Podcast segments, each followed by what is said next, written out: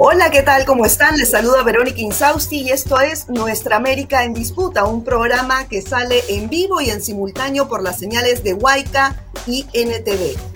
Eh, hoy día vamos a tratar el tema de Chile. Es muy importante lo que ocurre este 4 de septiembre en el país vecino del sur, pues se va a definir a través de un plebiscito si los chilenos y las chilenas aprueban o rechazan el borrador de la nueva constitución. Ha corrido mucho, mucha agua por, el, digamos, por el río, por así llamarlo, pues como recuerdan ustedes, desde octubre de 2019, cuando casi todo Chile se levantó en contra del modelo económico, eh, a partir de entonces, pues ha habido todo un proceso. Al año siguiente, en octubre de 2020, se hicieron unas elecciones donde el 78% de los chilenos pidió una nueva constitución. De ahí vino la elección para los integrantes de la convención, donde prácticamente eh, la mayoría de los integrantes, de los representantes de esta convención encargados para redactar la nueva constitución, han sido representantes de organizaciones sociales, eh, organizaciones y de base también, muy pocos políticos tradicionales. La derecha solamente tenía el tercio del conjunto de representantes encargados de elaborar la constitución. ¿Y qué hizo? Pues lo que mejor sabe hacer, una guerra mediática a, a, través de sus conglomerados mediáticos y sus ejércitos de trolls en las redes para desvirtuar esta nueva Carta Magna. Ha habido una campaña sistemática de fake news, como le llaman, o mentiras eh, sobre la Carta Magna. Y esto ha pues desatado el miedo eh, en muchos hogares de Chile y hoy en día estamos en un país totalmente polarizado donde una gran parte está decidida a aprobar la nueva constitución, pero otra gran parte también, eh, por lo menos según las encuestadoras, rechaza este borrador. ¿Qué hay detrás? ¿Cómo ha sido todo este proceso? ¿Qué dice realmente la nueva Carta Magna más allá de todos los fake news que hemos escuchado en los últimos tiempos? Para conversar sobre ello nos acompañan eh, tres invitados. Ellos son eh, Rosario Carvajal, dirigenta social y concejala del municipio de Santiago de Chile. También está Claudia Iriarte, docente de la Universidad de Chile y eh, representante de Fundación Constituyente 21. Y finalmente Ricardo Jiménez, él es director de Fórum Solidaridad Perú. Muchas gracias a los tres por estar aquí. Un gusto. Gracias por la invitación. Gracias. Bueno, eh, Claudia, empezamos contigo. A puertas de realizarse este plebiscito, estamos ya a, pocos días. Eh, Chile está totalmente polarizado, ¿no? Eh, bueno, los que, para la gente que está fuera de este país, están señalados los que van a votar por el apruebo como pues de ultra izquierda, marxistas, chavistas, ya nadie puede decir por quién va a votar. Y los que van a votar por el rechazo son unos fascistas, neoliberales, en fin. ¿Por qué hemos llegado a este ambiente en Chile? Eh, a ver, yo creo que este es un ambiente que siempre ha estado, digamos, que no dejó de estar desde que se produjo la movilización social el año 19, eh, que lo que pasa es que la pandemia lo que hizo fue, eh, operó como mecanismo de control social, nos mandó a todas las casas, aquí en Chile hubo, todo Chile hubo cuarentenas eh, generalizadas, con lo cual estuvimos prácticamente un año y medio bastante encerrados en nuestros hogares. Eh, de hecho, yo no estuve trabajando en la universidad eh, físicamente durante dos años. Recién este año volvimos a la universidad y todavía estamos con mucha clase virtual o, híbrida, etc. Entonces yo creo que aquí el tema nunca, nunca dejó de estar, esa polarización. Em, la conflictividad de lo que implicaba para un sector del país que, que es mayoritario, que ya no, no resistió más eh, la situación de marginación, de exclusión, de no consideración en sus derechos, etcétera, etcétera, que implicó esta transición nunca cerrada o esta salida a la dictadura que implicó una transición eterna, digamos, y, y, forzadamente con intenciones de cerrarla. Y eso fue la movilización social del 80, perdón, del 19, que además no era nueva, venía de antes. ¿ya? Esto era como fogonazo y de repente fue un fogonazo más grande, más articulado y más en la calle. Em, y un sector mucho más pequeño de esta sociedad eh, que en realidad miraba con horror como todo esto que habían logrado sostener, administrar, cuidar, porque aquí, más allá del rol que pudimos haber tenido algunos, pero claramente la concertación de partidos por la democracia, que fue quien gobernó la salida de la dictadura o el periodo post-dictadura, fueron los grandes administradores del modelo. Instalaron la democracia en un modelo muy parecido por lo demás a, la transición española. Instalan la democracia, eh, no digo que no haya avance, sí, pero en términos del modelo, el modelo constitucional, el modelo económico, el modelo de desarrollo, de derechos, es el mismo. Muy bien administrado porque con un discurso progresista que permitió, de hecho, la primera gran movilización estudiantil llamada Revolución Pecuina, por el uniforme que ocupan los estudiantes, eh, la administró Bachelet, muy bien administrada, y la logró paralizar. Y en ese proceso, entonces claro, esta situación ya no se aguantó más y, entonces miraban con horror cómo se cuestiona el tema. Viene la pandemia, nos manda a todos a la casa y como tú bien decías en la introducción, los sectores conservadores, la derecha y ciertos sectores de centro, diría yo, muy vinculados a este proyecto que implica, sobre todo económicamente, la constitución del 80, eh, con toda su reforma, eh, empezó a administrar la derrota. Fueron derrotados en el 19, fueron derrotados en el plebiscito de, entrada, fueron derrotados en, la elección, porque obtuvieron menos de un tercio, porque si no obtuvieron un tercio hubieran podido boicotear el proceso en la propia convención, no tuvieron ni siquiera posibilidades de repente negociaban algunas cositas y lograban parar ciertos avances, pero no tuvieron la capacidad de torpedeo que les daba la, los foros. Y entonces en ese escenario, claro, ellos se instalaron en este proceso y lo que hicieron fue ahora sí, con los medios, con los recursos, con toda la capacidad, y lo que hoy día está no es más que el terreno que este sector conservador y de privilegio ha logrado manipular y instalar, pero desde su asombro desde el 2019. un poco largo, pero yo quiero, enumerar pues una serie, una serie dentro de lo que tú comentas, Claudia, y esta es una eh, pregunta para Rosario, pues no hay una serie de, de, mentiras, pero algunas han calado, ¿no? El tema de que ya no va a haber acceso a la, salud, a la educación, que les van a quitar las viviendas, que las mujeres van a poder abortar incluso hasta los nueve meses, en fin, una serie de, mentiras, pero mucha gente las, las ha creído. Ahora, si está la constitución o el borrador de la nueva Carta Magna a la mano de todos los chilenos y uno puede ir a, a la constitución y verificar que eso no es así, ¿por qué es que ha calado esto?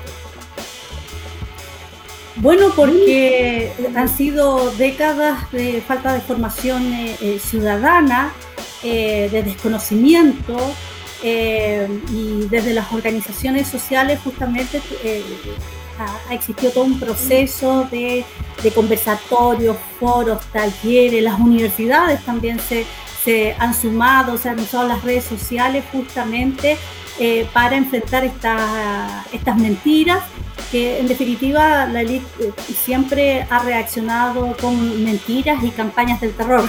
No es nada nuevo ni en nuestro país, ni en la historia de nuestro país, ni tampoco en Latinoamérica. Así que se ha tenido que contrarrestar justamente eh, diciéndoles a las personas, eh, mostrando el, documento, ir a la fuente. Claro, una constitución a veces es también un documento que quizás tiene un lenguaje en algunos sentidos un poco técnico, eh, y también se ha tenido que hacer todo esta, este trabajo de conversación y de comunicación eh, con especialistas para ver los alcances, en fin.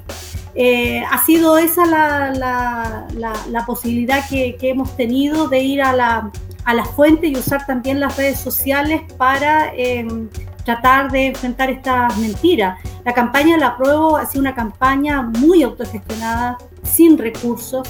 Eh, Por el contrario, la campaña del rechazo ha tenido todos los medios de comunicación, los rostros de la exconcertación paseándose por los canales de, televisión. Entonces, por supuesto que eso ha, sido eh, difícil de contrarrestar, pero es una campaña que fue de menos a más, ¿ah? Eh, eh, justamente el que no tenga recursos, no tenga financiamiento, yo creo que está en estos últimos días, semanas, eh, una épica justamente de decir, bueno, pero si hay tanto interés por el rechazo, ¿quiénes son y a quiénes representan? No solamente ir al, al, texto de la Constitución, texto que también no ha sido fácil de, adquirir, por ejemplo una edición popular, pero que tiene un costo. Eh, hubo ediciones limitadas que organizaciones podíamos ir a buscar a la Dirección de Organizaciones Sociales, pero en números limitados. Entonces, también hubo ahí dificultades de, acceder. Claro, está disponible en Internet, pero no toda la población eh, tiene eh, disponibilidad de, las redes sociales del Internet. Así es, así es. Ricardo, y hay un, hay un tema muy sensible dentro de la Carta Magna eh, que eh, pues digamos ha sido lo que más ha llamado la atención, es, eh, hablamos de la plurinacionalidad, ¿no? ¿Por qué, ¿Qué alcances tiene? ¿Por qué la derecha, por ejemplo, ha tomado este punto para decir que los pueblos indígenas van a tener más derechos que los ciudadanos comunes, ¿no? cuéntanos un poquito cuál es el, el alcance real de esto.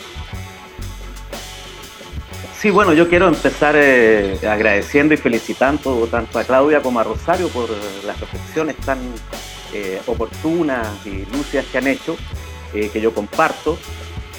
quiero realzar que el hecho de que la derecha hoy día esté empeñada en una campaña que no lo digo yo, lo dice la BBC de Londres y, otros medios bastante distantes de la izquierda, reconocen que el, centro de la campaña de la derecha ha estado en los fake news, ha estado en noticias falsas, eh, a lo menos en interpretaciones que son antojadizas o discutibles.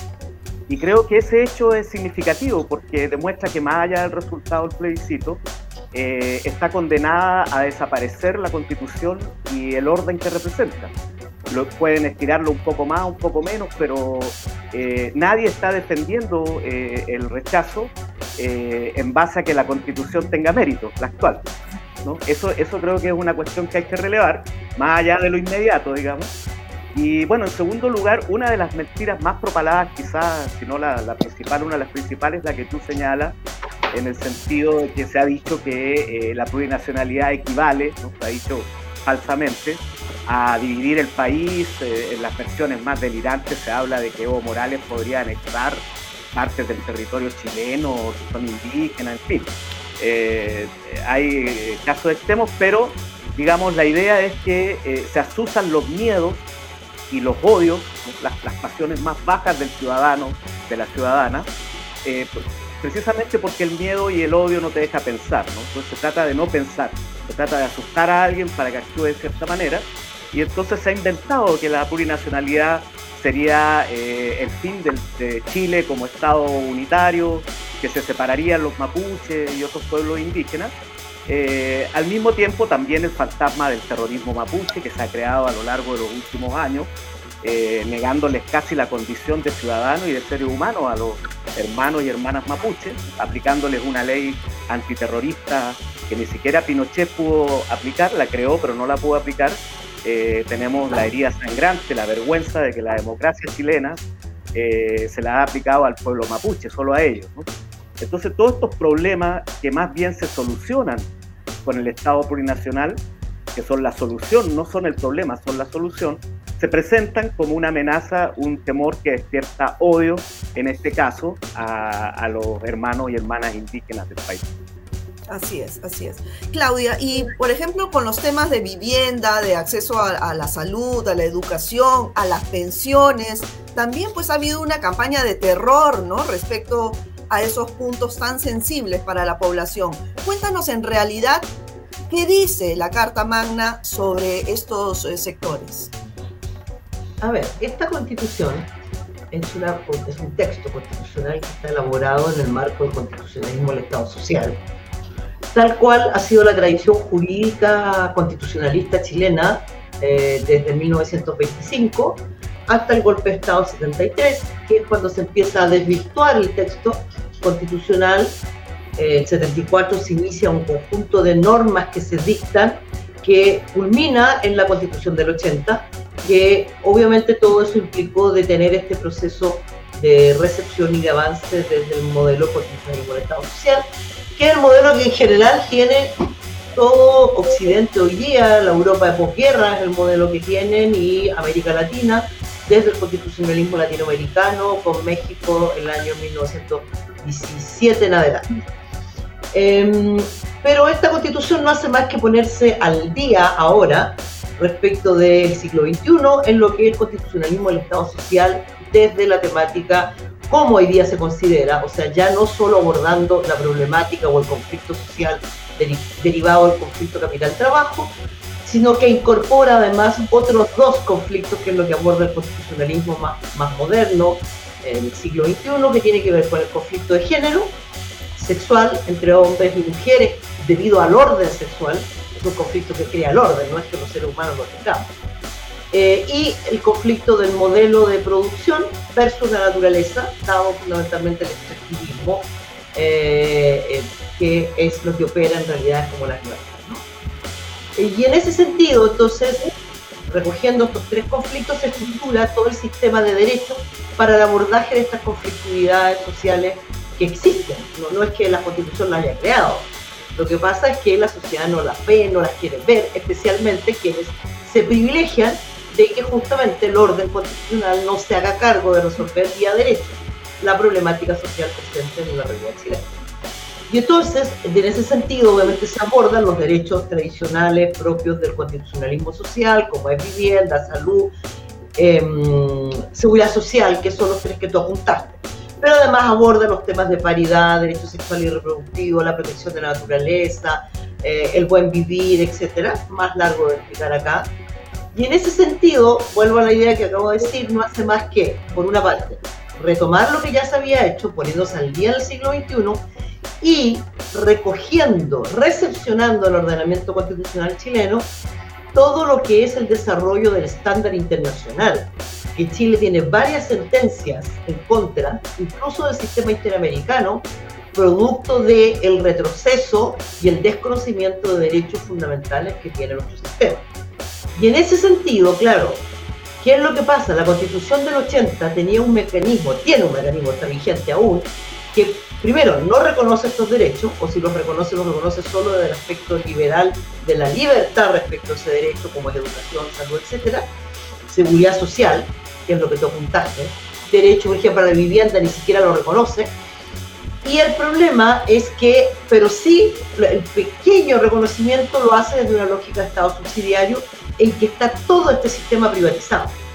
Y esta constitución, que es lo que hace establecer derechos, donde el responsable y garante, como es en el sistema internacional, esto no es nuevo, ni un invento de estos constituyentes, ni siquiera del derecho a los países vecinos, porque, insisto, del sistema internacional, lo que hace es que se instala el Estado como garante y como responsable. Entonces, por lo tanto, diría el derecho a la seguridad social y va a haber, crear un sistema de seguridad social que en Chile no existe. Igual con la, un sistema de vivienda. Hay una institucionalidad que logró sobrevivir la dictadura, los primeros años post-dictadura, pero que está muy debilitada, que, que más bien tiene lógica de mercado antes que resolución de derecho. Entonces, en esta instalación, claro, los sectores que pierden, por ejemplo, todo el, el, el, sistema inmobiliario, o sea, todas las empresas inmobiliarias en Chile operan con un mecanismo incentivo que viene de un decreto ley, o sea, un decreto de la dictadura de año 74 toda la industria forestal, que en Chile es muy grande y que tiene que ver con el conflicto de tierras en el sur, que tiene que ver con el conflicto ecológico porque se está secando el sur de Chile, es extenso y eso tiene que ver también con un decreto ley del año 74. Y todo eso se va a acabar. Entonces, no es que se vaya a acabar ni la vivienda social, ni el derecho a la propiedad sobre vivienda social, sino lo que se va a acabar es el, o se va a poner por lo menos en un entedicho respecto de un sistema de derechos el negocio vinculado a las forestales, a la seguridad social, a la vivienda, etcétera, etcétera. A la salud, piensa las ISAPRES, que es una solución de salud para los sectores medios, medios altos, que es un robo, es, un es una cosa espantosa. Ahora está con una crisis financiera, pero hasta el año pasado las utilidades eran del 15 al 20%. ¿Qué negocio da una utilidad de ese? Nada, solo esto, a costa de la exploración en materia de salud de los trabajadores, claro, de ingresos medios y altos, pero igual con, con una exposición de otra manera. Por ahí te diría yo que es el tema. Bueno, Rosario, ¿y se podría hacer alguna autocrítica eh, en, la creación, en la redacción de esta Carta Magna desde la convención? por ejemplo, se ha señalado mucho que el sistema político y el, y el de justicia está eh, no muy consolidado eh, en, la nueva Carta Magna. ¿Tú qué podrías decir al respecto? ¿Cuál sería la autocrítica en este caso? Bueno, toda propuesta se puede perfeccionar y yo creo que por supuesto hay que profundizar. O sea, este, este proceso no termina el domingo, comienza el domingo. De ganar el apruebo, eh, justamente se tienen que reformular eh, muchos marcos eh, legales, con algunos con plazo hasta, hasta tres años. va a ser también eh, misión del próximo Parlamento, en algunos casos, en otros va a ser en este Parlamento, que también es algo que, preocupa. Entonces, es, es, un punto de inicio. No, eh, que, abre eh, un proceso democrático, bueno, como se ha dicho acá, paritario, que instala además conceptos claves como una república solidaria, conceptos tan, tan bellos eh, como también hacerse cargo de la crisis eh, climática. Eh, temas tan importantes para la población como ya un enfoque animalista también. En fin, o sea, se asume nuevas temáticas y yo creo que justamente ahí ha partido la, toda esta campaña del, del terror tergiversando algunos conceptos porque eh, una, una, constitución es un rayado de cancha, un punto de inicio donde va a generar un, nuevos procesos democráticos de discusión, de debate en el Congreso, justamente para eh, reformular eh, normas y, leyes. Mira, de la, de, la autocrítica, yo, creo que eh, los convencionales hicieron una tremenda labor eh, que ha sido muy desprestigiada justamente por estos intereses, por, por quienes levantan el rechazo, quizás se hicieron cargo de algunos escándalos. Eh, de ahí de algún convencional, eh, pero no se ha, destacado el tremendo trabajo de madrugada, de trasnoches, trabajaron los fines de semana, aquí hubo mucha convicción, eh, mucho profesionalismo, mucha dedicación en el, proceso, que además terminó en, el plazo acordado de, un año, no, no se extendió este plazo. Entonces, es, es un proceso que quizás la autocrítica no se ha podido comunicar pero eh, tampoco hubo los medios para comunicarlo. Eh, yo, sé que los convencionales se han desplegado a nivel nacional por todos los territorios, han hecho una tremenda labor, pero con pocos eh, recursos. Y ahí hubo quizás que salvaguardar en un primer momento, en el proceso de la convención, recursos para la comunicación de ese, de, de ese, proceso. O sea, el texto debería haber estado disponible para cada uno de los ciudadanos y ciudadanas de este, de este país, hacer eh, facilitar ese, ese proceso de, comunicación y de discusión.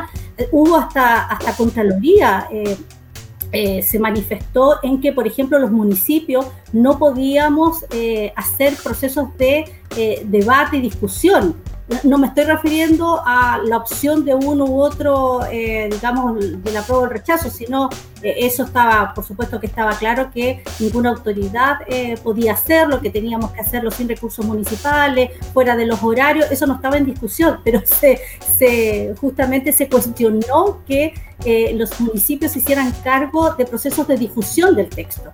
Eh, y, eso eh, fue cuestionado por muchas alcaldías, era, era como bastante insólito, hay que recordar que los municipios tenemos a cargo eh, las escuelas públicas, entonces ahí justamente se transmite mucho de, formación e información, ahí debería ser el espacio de la formación ciudadana. Porque en este momento tan importante para nuestro país se cuestionaba. Entonces ha, existido toda clase de obstáculos para hacer llegar el texto eh, involucrar a la sociedad entera en esta discusión.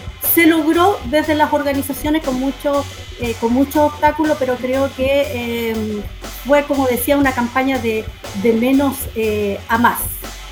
Bueno, pero ha sido un esfuerzo inmenso, ¿no? Con todo, además, lo, lo que ustedes comentan de los pocos recursos, de todo el conglomerado mediático y, y, económico detrás de intentar desprestigiar esta, esta nueva Carta Magna y en fin, pero definitivamente pues Chile se convierte hoy día, eh, está en los ojos del mundo y en los ojos de la región, porque lo que pase acá eh, es un ejemplo para otros países que también están persiguiendo una nueva constitución, llámese Colombia, Perú eh, y otros, ¿no? Entonces, digamos que Chile está en ese sentido un paso adelante. Ahora, ¿qué va a pasar? Como bien tú dices, Rosario, el 4 de septiembre esto recién empieza. Entonces, eh, así sea, eh, no, no, no gane el rechazo o el apruebo, ¿qué va a pasar en Chile después de esto, Ricardo? Empezamos contigo y esta pregunta es para los tres ya como, como cierre, porque estamos ya contra el tiempo, pero muy chiquito los tres, para los, eh, los tres invitados. Quería preguntarles eso, ¿no? Después del 4 de septiembre, ¿qué? Así el escenario sea que gane el apruebo o que ganó el rechazo. Ricardo, empezamos contigo. Sí, yo lo digo con toda certeza, la transformación de Chile eh, continúa. Más rápida o más lenta, más difícil o más fácil, lo veremos el 4, pero no hay forma de detenerla. Eh, ya di algunos elementos, ¿cierto?, del debate. Eh, la propia derecha en su campaña es un indicador de que este cambio no, es, no, no va a ser posible detener si ustedes revisan la página de CERVEL del organismo electoral chileno, eh, con cifras, digamos, eh, entregadas por los propios comandos de campaña, pueden ver que eh, la suma de dinero que se le han hecho a la campaña por el rechazo son 900 veces más que la del apruebo, o sea, nueve veces más. Y entre los nombres que públicamente hemos podido conocer a través de este organismo electoral de quienes aportan está el de José Piñera, eh, uno de los eh, accionistas y, creador de las AFP, hermano del, expresidente. Está la familia dueña de Falabella, que es esta transnacional que también está en, Perú, además de Chile. Y eh, está también el, el principal destino de los dineros a la Fundación Atlas Network, que es un think tank, ¿cierto? una especie de fundación ideológica de la ultraderecha, que tiene entre sus componentes a eh, el ex candidato fascista chileno Miguel Cast, que tiene entre sus, eh, congresistas y, sus publicistas gente que públicamente eh, considera que fueron bien hechos los fusilamientos ilegales de la dictadura entonces, eh, lo que tenemos acá es un bloque de gente privilegiada, de enormes eh, negocios multimillonarios. Pueden ver las cifras en la página de Cervel, la danza de millones que esta misma gente es la que le ha donado a la campaña del rechazo, que quieren oponerse a los cambios de Chile y recordar que los cambios están ocurriendo porque la inmensa mayoría de los chilenos y las chilenas lo impuso en las calles esto no fue una decisión de ningún gobierno ni de la élite gobernante. Por eso es que la élite gobernante en bloque se ha opuesto a este proceso. Hay excepciones, por supuesto, pero digamos, como lo recordaba Rosario, tanto la derecha como la concertación, muchos de estas personas que han sido representantes de estos grandes negocios aparecen en la campaña eh, en contra de estos cambios. Entonces, eh, si, si, si no gana el apruebo el 4 de septiembre, la gente que impuso estos cambios volverá a salir a las calles, quizás con más fuerza todavía. Así es. Eh, bueno, no hay Claudia. forma, Muy bien, gracias Ricardo. Claudia, en un minuto. igual que Ricardo, la diferencia es que creo que va a ser mucho más duro si gana el rechazo. Eh, como dijo alguien, esto tal vez sea parecido a otros levantamientos, pero sin poesía. Ya tuvimos una cantidad de muertos y heridos en, la protesta del 19, que hasta el día de hoy no están esclarecidos, ni siquiera menos juzgados. Entonces, yo de verdad creo que el cambio viene igual, pero yo espero que ganemos el apruebo, porque si no lo que viene va a ser muy duro y muy complejo y con una realidad bastante más sanguinaria, porque si ya la derecha ha mostrado su dientes, los va a mostrar de nuevo como lo mostró el 73. Muy bien. Rosario, te escuchamos. Comparto eh, plenamente, eh, el, apruebo es un comienzo eh, de un proceso de profundización de, la, de, la, democracia, una actualización propia del siglo XXI y con un claro camino que está en, este, en esta propuesta. El rechazo de ganar sería un retroceso eh, que va a generar una frustración muy grande eh, y yo concuerdo que además es un riesgo porque frente a la, frustración eh, es, complicado, pero, pero también estamos en un, en un, proceso de cambio donde el sistema ya, la población se dio cuenta de los límites del sistema. y en ese sentido yo creo que ya no hay un, un retroceso, pero el retroceso frente a esa frustración eh, después del estallido eh, es, compleja. Bueno, bueno, esperemos que, que los chilenos y las chilenas este 4 de septiembre salgan a votar sin miedo y con la esperanza de, este cambio que se ha, se ha eh, esperado hace ya varias décadas, ¿no? Desde, desde, la, desde la nueva, desde la constitución de Pinochet, bueno, ¿cuántas décadas está esperando que finalmente haya un cambio estructural de fondo en Chile. Y además, como decía, esto es un ejemplo para el resto de, Latinoamérica y el Caribe, ¿no? Lo que vaya a pasar. Entonces, bueno, mucha suerte, muchas gracias a los tres, Rosario Carvajal, Claudia Iriarte y Ricardo Jiménez por estar aquí en el programa. Muchas gracias a ti, un gusto, nos estamos viendo, adiós. Abrazos, adiós. Bueno amigos, esto ha sido todo por esta emisión. Nos vemos en una próxima jornada de Nuestra América en disputa. Cuídense mucho. Chao.